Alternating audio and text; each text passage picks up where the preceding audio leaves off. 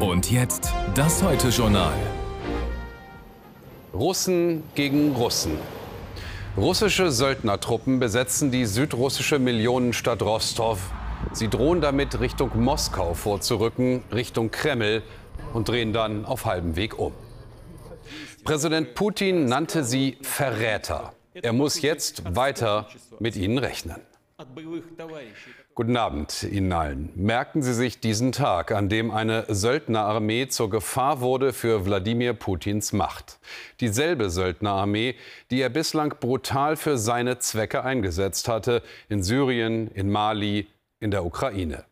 Angeführt von einem zwielichtigen Geschäftsmann, der mal Putins Koch war, rückt sie Richtung Moskau vor, bis Anführer Jewgeni Prigoschin plötzlich den Rückzug befiehlt.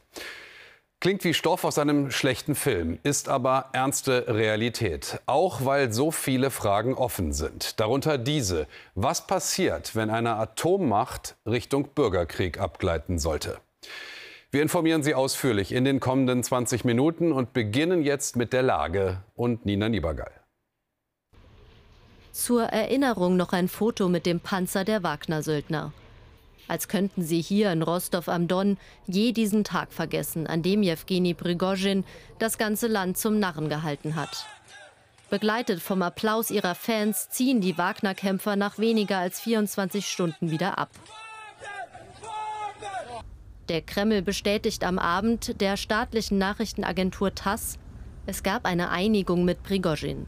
Die beinhalte auch, der Wagner-Chef verlasse das Land nach Belarus. Einer Strafverfolgung entgeht er damit. Am Morgen diese Szenen. Panzer auf den Straßen, Wagner-Söldner, die bis vor kurzem wohl noch in der Ukraine gekämpft haben. Und plötzlich müssen sie für ihren Chef Prigozhin einen Machtkampf ausfechten. Mit dem Verteidigungsministerium und mit Präsident Wladimir Putin. Wir sind im Hauptquartier in Rostov am Don. Es ist 7.30 Uhr. Wir haben die Militäranlagen und den Flughafen hier unter unserer Kontrolle. Die Stadt unter Kontrolle einer Privatarmee. Die Menschen verängstigt, vor allem verwirrt. Eine Frau fragt, wird es einen Bürgerkrieg geben?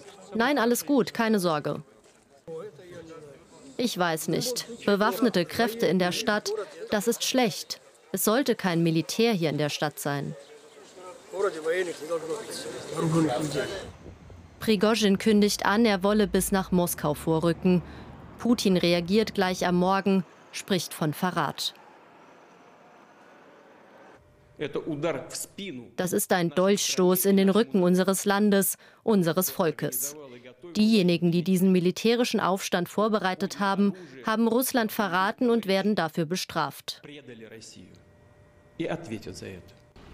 Der Antiterrornotstand wird ausgerufen. Es gibt verschärfte Sicherheitsvorkehrungen, Autobahnen werden gesperrt. Für manche ein Spektakel. Tag sind die Wagner-Truppen schon auf halbem Wege Richtung Hauptstadt. Um deren Vormarsch zu stoppen, werden 400 Kilometer vor Moskau schon improvisierte Straßenblockaden gebaut. Als Prigozhin am Abend verkündet, die Wagner-Kämpfer ziehen sich zurück, schütten sie die Gräben wieder zu. Ja, unfassbare Bilder da an einem speziellen Tag. Für Begar ist unsere Korrespondentin in Moskau. Guten Abend, Föbe. Ein Marsch auf Moskau also heute, der dann abgebrochen wird. Jetzt ist die Rede von einem Deal zwischen Putin und Prigoschin. Wie sieht der aus? Also Jewgeni Prigozhin soll Straffreiheit zugesichert worden sein. Der Wagner-Chef soll sich ähm, Richtung Belarus äh, bewegen. Und ähm, Entschuldigung, ich muss kurz auf meinen Zettel schauen. Das Ermittlungsverfahren, das äh, gegen ihn eingeleitet wurde, das soll auch eingestellt werden. Auch die Söldner, die an diesem Marsch für Gerechtigkeit, diesem sogenannten, teilgenommen haben, die sollen straffrei bleiben. All das hat Kreml-Sprecher Peskov heute Abend gesagt. Wenn das tatsächlich alles ist, was Jewgeni Prigozhin ausgehandelt hat, dann erscheint das relativ wenig im Vergleich zu dem Bedrohungsszenario, das er mit Hilfe seiner Truppen heute aufgebaut hatte. Möglicherweise gibt es also noch Teile des Deals, die unbekannt sind und das ist eine oder das ist eine weitere Theorie, die im Raum steht. Womöglich haben wir eine Inszenierung gesehen, ein Verwirrspiel, ähm, dessen eigentlichen Sinn wir im Moment noch nicht kennen. Oh, auch eine interessante These natürlich. Wir werden da nachher in der Sendung noch mal genauer drauf eingehen, was alles dahinter stecken könnte. Erstmal würde mich jetzt noch die Lage in Moskau interessieren, Föbe. Es gibt äh, heute den ganzen Tag über Berichte, dass sich Superreiche etwa mit Privatjets am Flughafen aus dem Staub gemacht haben, Direktflüge ausgebucht waren. Wie würdest du die Situation jetzt aktuell in der Hauptstadt beschreiben? Ja, das ist auf jeden Fall ein Teil ähm, der Ereignisse, die sich heute ähm, zugetragen haben. Die Flugtickets waren ähm, sehr schnell ausgebucht heute im Laufe des Tages. Vieles erinnerte an die Mobilisierung letzten September. Da waren die Reaktionen der Hauptstädter ganz ähnlich. Aber wenn man sich dann so auf den Straßen umgeschaut hat, dann sah eigentlich vieles auch wiederum so aus, ähm, als würde ähm, äh, als würde sich eigentlich alles so relativ normal zutragen. Also Menschen sind spazieren gegangen, haben Kaffee getrunken, ihre Hunde spazieren geführt und so weiter und so fort. Oberflächlich gesehen also erstmal keine große Aufregung. Unter der Oberfläche, da sieht es aber anders aus. Und das spätestens seit dem Vorfall mit zwei Drohnen am Kreml Anfang Mai. Seitdem hält man hier in Moskau tatsächlich vieles für denkbar. Und heute für ein paar Stunden dann eben auch, dass eine Privatarmee es schafft, bis ins Zentrum der Macht vorzurücken. Für ZDF Moskau, herzlichen Dank. Jewgeni Brigoschin und seine Wagner-Truppe sind ja keine Unbekannten. Sie ziehen seit vielen Jahren eine Spur der Verwüstung von Leid und hinter sich her. Wagner, das waren bei Putin die Männer fürs Grobe. Ebenfalls länger zurück reicht Brigoschins Fehde mit der offiziellen russischen Militärführung, die sich heute spektakulär entladen hat. Sebastian Ehm jetzt mit mehr. Schon seit Monaten inszeniert sich Jewgeni Prigozhin als starker und brutaler Militärführer, aber auch als jemand, der sich kümmert um seine Soldaten, wie hier bei einer Beerdigung für seine Kämpfer. Er grenzt sich damit gezielt ab von der Militärführung in Moskau, die er immer wieder öffentlich beschimpft und als unfähig bezeichnet. Shoigu, Gerasimov, wo ist die verdammte Munition? Seht euch die Leichen an, verdammt nochmal. Anders als Verteidigungsminister Shoigu kommuniziert Prigozhin sehr direkt und täglich über die sozialen Netzwerke. In der Schlacht um Bachmut in der Ostukraine spielen die Wagner-Kämpfer eine wichtige Rolle. In ihren Reihen kämpfen Ex-Soldaten und rekrutierte Häftlinge. Sie sind wie ihr Chef brutal und rücksichtslos. Gegründet wurde die Gruppe Wagner 2014. Sie ist eine nichtstaatliche paramilitärische Organisation, die bisher skrupellos russische Interessen im Ausland durchgesetzt hat, unter anderem in Syrien und Mali. Der Name Wagner soll von Mitbegründer Utkin stammen, dem eine Vorliebe für den deutschen Komponisten Richard Wagner nachgesagt wird. Jewgeni Prigozhin galt lange als Vertrauter von Wladimir Putin. Der Präsident soll öfter in dessen Restaurant gegessen haben, sein Spitzname deswegen Putins Koch. Doch das Verhältnis scheint zerrüttet. Immer wieder kritisiert er indirekt auch Russlands Präsidenten. In Bachmut kämpften wir nicht nur gegen die Streitkräfte der Ukraine, sondern auch gegen die russische Bürokratie, die uns Steine in den Weg legte. Ihre Namen sind teilweise bekannt. Es sind Verteidigungsminister Shoigu und Generalstabschef Gerasimov, die den Krieg zu ihrem eigenen Vergnügen gemacht haben. Lange agierten Prigozhin und die Gruppe Wagner im Verborgenen. Fotos oder Videos der Kämpfer waren selten. Doch seit die Söldner in den Ukraine-Krieg eingegriffen haben, kennt die Welt ihre Brutalität. Die Söldner, die am Marsch auf Moskau beteiligt waren, sollen nun straffrei ausgehen, genau wie ihr Chef. Bringen wir Nico Lange noch dazu. Militärexperte bei der Münchner Sicherheitskonferenz, hat selbst in Russland gelebt. Guten Abend, Herr Lange. Willkommen im Heute-Journal. Guten Abend. Was war denn das jetzt heute aus Ihrer Sicht? Ein Putschversuch, eine Drohung, am Ende gar ein abgekartetes Spiel? Es war am Anfang ein Aufstand von Jewgeni Prigozhin und den Wagner-Kämpfern gegen das russische Verteidigungsministerium. Es wurde zu einem Putsch und dann ist es jetzt ein rätselhaftes Ende, bei dem viele Fragen offen bleiben. Und wie geht es weiter? Kann man jetzt so weitermachen in Russland, als wäre nichts gewesen? Also die Wagner-Kämpfer haben das Hauptquartier der russischen Streitkräfte, von dem der Krieg gegen die Ukraine geführt wird, besetzt einfach so. Sie sind durch Russland gefahren mit bewaffneten Kräften, mit Panzern, mit, mit Schützenpanzern. Sie sind nicht aufgehalten worden von russischen Sicherheitskräften, die offenbar keine Lust hatten, sich mit ihnen anzulegen für Putin. Ich kann mir nicht vorstellen, dass es nach den Aussagen von Wladimir Putin und nach den Aussagen von Prigozhin und den Ereignissen des heutigen Tages eine Rückkehr zur Situation davor geben kann. Und auch Putin ist sehr stark beschädigt. Aber wo geht es denn dann hin, wenn es keine Rückkehr zur Situation davor gibt? Wie wird denn dann das neue Machtgefüge in, in Moskau, in Russland aussehen? Kann man das jetzt schon abschätzen? Die Frage ist offen und das ist vielleicht auch der Grund, warum sich viele heute so abwartend verhalten haben. Es war ja auffallend, dass viele sich nicht aus der Deckung wagen, dass viele lange nicht sich positioniert haben. Wir haben keine Unterstützung für Prigozhin gesehen, aber wir haben jetzt auch niemanden gesehen, der bereit war, sich für Putin leidenschaftlich in die Bresche zu werfen. Nicht einmal seine eifrigsten Propagandisten.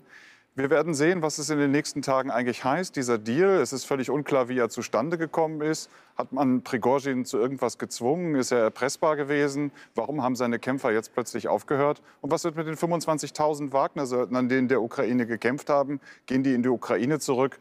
Was heißt das für die Leistungsfähigkeit der russischen Streitkräfte in der Kriegführung in der Ukraine? Also all diese Fragen sind heute Abend offen. Viele Fragen also noch zu klären. Gucken wir doch trotzdem noch so ein bisschen in die weitere Zukunft bei der ganzen Sache. Ähm, Putin geriert sich ja immer als der, ich habe hier alles unter Kontrolle Typ, ich bin quasi unverwundbar. Ähm, kann sich sowas jetzt überhaupt noch halten? Das ist ja mit dem heutigen Tag komplett untergegangen, oder? Es gab schon vorher russische Aufständische, die sich gegen Putin positioniert haben, die im Grunde in dem Gebiet Belgorod spazieren gefahren sind, gegen die keiner was unternommen hat. Es gab jetzt diesen bewaffneten Aufstand der Wagner-Gruppe, die Putin im Grunde auf der Nase herumgetanzt sind. Er hat sich nach vielen Stunden erst gemeldet mhm. und er hat in dieser Ansprache heute früh im Fernsehen nicht souverän gewirkt und nicht stark, sondern eher schwach und verängstigt. Also Putin ist beschädigt und es ist eine große Frage, hat das eine Auswirkung auf sein Machtgefüge, hat das eine Auswirkung auf die Strukturen im Militär und überhaupt im Sicherheitssystem. Also da ist einiges in Bewegung gekommen. Möglicherweise haben wir das Anfang, den Anfang äh, vom Ende des Systems Putin gesehen. Wenn ein totalitäres Regime ins Wanken gerät, ist das dann eine gute oder eine schlechte Nachricht für die Welt? Wir sollten keine Angst davor haben, dass Putins Totalitarismus ins Wanken gerät. Unser Interesse ist die Unterstützung der Ukraine, die angegriffen worden ist von Putin. Darauf müssen wir uns konzentrieren. Möglicherweise kann die Ukraine diese Situation auch nutzen. Wir sollten vor Veränderungen in Russland und vor, einer, vor einem Machtverlust Putins, sollten wir aus meiner Sicht keine Angst haben. Wie diese Veränderungen ablaufen, was jetzt weiter folgt, das ist zum jetzigen Zeitpunkt wirklich sehr schwer einzuschätzen. Kann man in, in Richtung Ukraine, Sie haben es gerade angesprochen, schon sagen, ob die Kriegsführung für Kiew jetzt mit diesem heutigen Tag und den Ereignissen heute einfacher wird oder möglicherweise sogar komplizierter? Das ist sehr früh, um dazu etwas sagen zu können. Die russischen Soldaten, die an der Front kämpfen, sind im Regelfall auch von Informationen abgeschnitten. Man kann gar nicht einschätzen, was sie davon mitbekommen haben. Aber sollten zum Beispiel die Wagner-Söldner nicht in die Ukraine zurückkehren, wäre eine leistungsfähige Komponente der russischen Streitkräfte gar nicht mehr vorhanden und müsste durch andere ersetzt werden, die vielleicht nicht so leistungsfähig sind.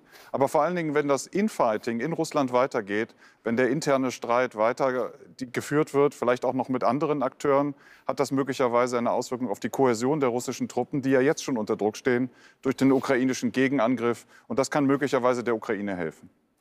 Nico Lange, herzlichen Dank für diese Analyse heute live bei uns im Heute-Journal. Dankeschön. Die tumulthafte Lage im eigenen Land hat Russland nicht davon abgehalten, letzte Nacht wieder die Ukraine anzugreifen. Das sind Bilder aus Kiew, wo ein Wohnblock offenbar von Trümmerteilen getroffen wurde und mindestens drei Menschen starben. Auch das sind Bilder aus Kiew und sie spiegeln etwas, was wir seit Beginn des Krieges ja immer wieder sehen in der Ukraine. Die Fähigkeit, in dunkelsten Stunden den Humor nicht zu verlieren. Im Netz kursieren Parodievideos. Die Soldaten zeigen, die mit viel Popcorn genüsslich dabei zusehen, was da gerade in Russland passiert. Ganz so wird es in der Realität nicht sein. Wir gehen weiter zu Alisa Jung in Kiew. Hallo Ali, Anspannung oder Erleichterung jetzt über das, was da in Russland passiert oder vielleicht beides? Zunächst gab es hier den Tag über in der Ukraine vorsichtigen Optimismus. Man hat die Chance gesehen, hier ein Momentum zu nutzen, während Russland mit einem eigenen Machtkampf beschäftigt ist. Dann kam die Eilmeldung. Wir waren auf dem Maidan in diesem Moment. Natürlich äh, der ganze Blick ging von allen Menschen auf das Smartphone. Dann natürlich die Nachricht, die Rückkehr Prigozhins womöglich eben an die Front. Das kann hier natürlich nur weitere Anspannung bedeuten. Wenn die Wagner-Söldner zurück an die Front kehren sollten, sind das extreme Nationalisten, die zurückkommen, starke Kämpfer Putins. Deswegen die Anspannung Anspannung, die bleibt natürlich. Präsident Zelensky hat sich geäußert, auch mit einer Videobotschaft, auch auf Russisch, damit auch alle Menschen, die Russisch sprechen, diese Nachricht bekommen und verstehen. Und hat aber da gesagt, man hätte hier klar den Kontrollverlust von Putin gesehen und hat dann auch noch davor gewarnt, dass also ein neuer Kontrollverlust, wenn das noch einmal passieren sollte, noch gefährlicher werden könnte für uns alle. Was heißt denn diese neue Lage jetzt für die Gegenoffensive der Ukraine? Wäre das jetzt der Moment quasi? Die Ukraine war heute nicht untätig, hat natürlich den Tag genutzt. Die stellvertretende Verteidigungsministerin hat Angaben gemacht, dass auch Geländegewinne erzielt worden sind. Es gab mehrere Vorstöße, Vorstöße scheinbar. So im Osten in der Region Donetsk soll sogar ein Gebiet zurückerobert worden sein, was seit 2014 russisch besetzt war. Also insofern hat man hier natürlich die Zeit genutzt. Aber das gilt es jetzt auch weiter zu beobachten. Was macht das mit der Lage? Kehren die Wagner-Söldner zurück? Was macht das vielleicht auch mit der Moral der russischen Truppen? Also womöglich, eventuell bleibt es dabei, dass hier sich ein Zeitfenster auftun könnte, eine Chance für die Ukraine. Das gilt es jetzt aber die nächsten Tage weiter zu beobachten. Herzlichen Dank für diese Informationen, Alisa. Russland hat 6000 Atomwaffen und 37 Nuklearreaktoren. Wenn so ein Land in den Bürgerkrieg abgleiten sollte, dann kann das niemandem egal sein. Theo Koll, guten Abend. Wie alarmiert ist die Bundesregierung? Sie ist alarmiert und dabei ist sie ja nicht alleine. Nach dem Telefonat der vier engen Verbündeten heute Nachmittag, also Biden, Macron, Sunak und Scholz, war die Auskunft sogar, dass man die Lage als hochexplosiv einschätzt.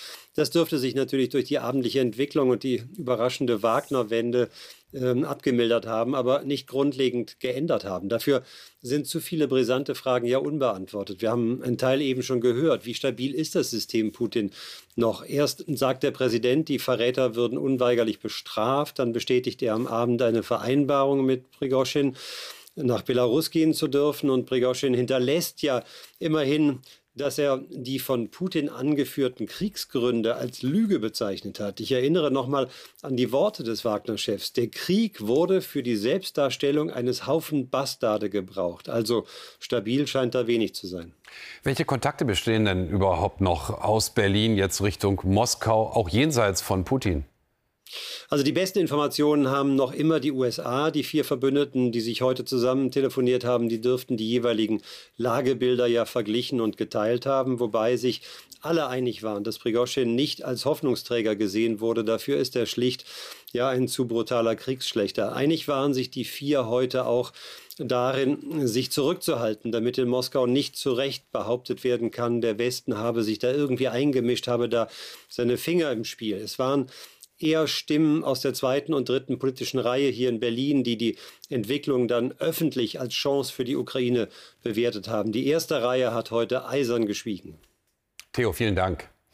Und so viel zunächst zu diesem großen Thema. Weitere wichtige Nachrichten von heute jetzt in der Übersicht. Und die hast du, Hanna. Ja, ganz genau. Die Klimaaktivistinnen und Aktivisten der letzten Generation haben sich empört darüber gezeigt, dass bayerische Ermittler offenbar monatelang mehrere Telefonanschlüsse der Gruppierung abgehört haben. Dabei sollen auch Gespräche mit Pressevertretern betroffen gewesen sein. Das zeigen Recherchen der Süddeutschen Zeitung. Für das Abhören von Journalisten gelten besondere rechtliche Hürden. Genehmigt hatte die Aktion das Münchner Amtsgericht. Gegen Mitglieder der letzten Generation wird in Bayern wegen des Verdachts der Bildung einer kriminellen Vereinigung ermittelt. Die Gewalt im Nahen Osten ist auch heute wieder eskaliert. In der Nacht eröffnete ein Palästinenser das Feuer auf einen Kontrollpunkt des israelischen Militärs nördlich von Jerusalem und wurde daraufhin erschossen. Laut Medienberichten griffen zudem erneut israelische Siedler eine palästinensische Ortschaft im Westjordanland an und setzten dort Gebäude in Brand. In Berlin wurde heute wegen gleich zwei Jubiläen gefeiert.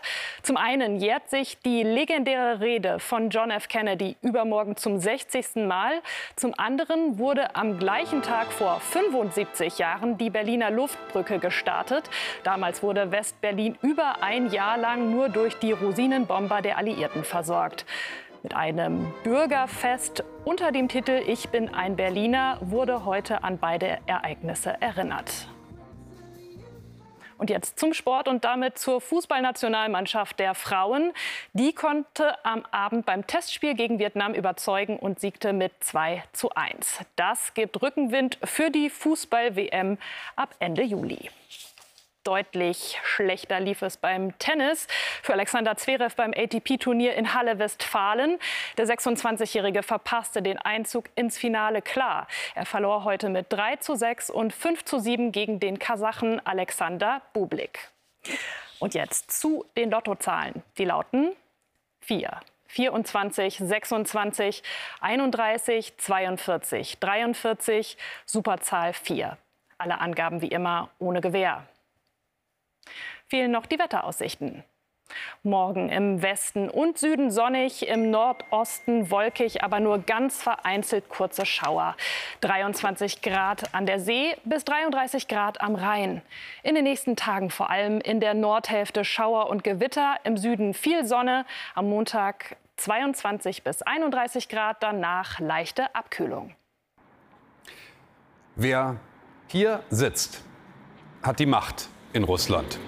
Das sind Bilder gerade eben vom Kreml in Moskau.